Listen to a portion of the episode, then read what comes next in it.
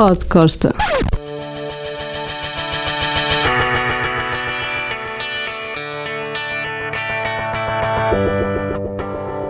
Durante algum tempo houve vários encontros com a entourage dos Led Zeppelin. Tenho falado de Robert Plant, mas não tanto de Jimmy Page.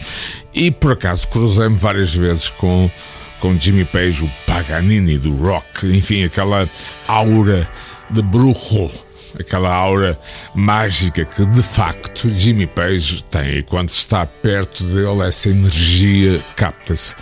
Ora bem, entre outras eh, entrevistas houve um momento muito, muito especial e mágico. Ora, imaginem Glastonbury, o grande festival de Glastonbury, e o backstage, que é gigantesco, é um campo agrícola na fronteira da Inglaterra e, de, e do país de Gales. Ora bem, eu estava em serviço para a Antena 3 e durante alguns minutos desloquei-me naturalmente à zona backstage.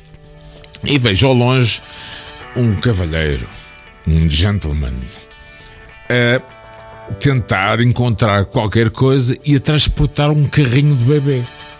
E à medida que o cavalheiro se aproxima, porque me viu, eu era a única pessoa que estava ali naquela altura, eu começo a olhar com atenção e e vejo é Jimmy Page. Tinha acabado de ser pai, que era uma informação pop que eu sabia.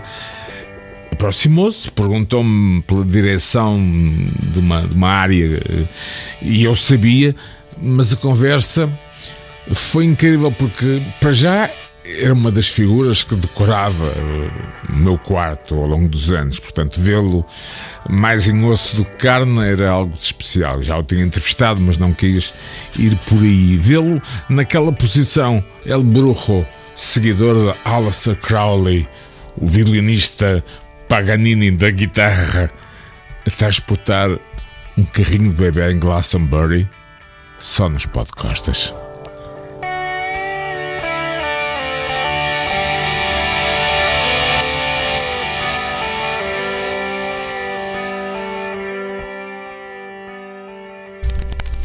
podcastas. Podcosta.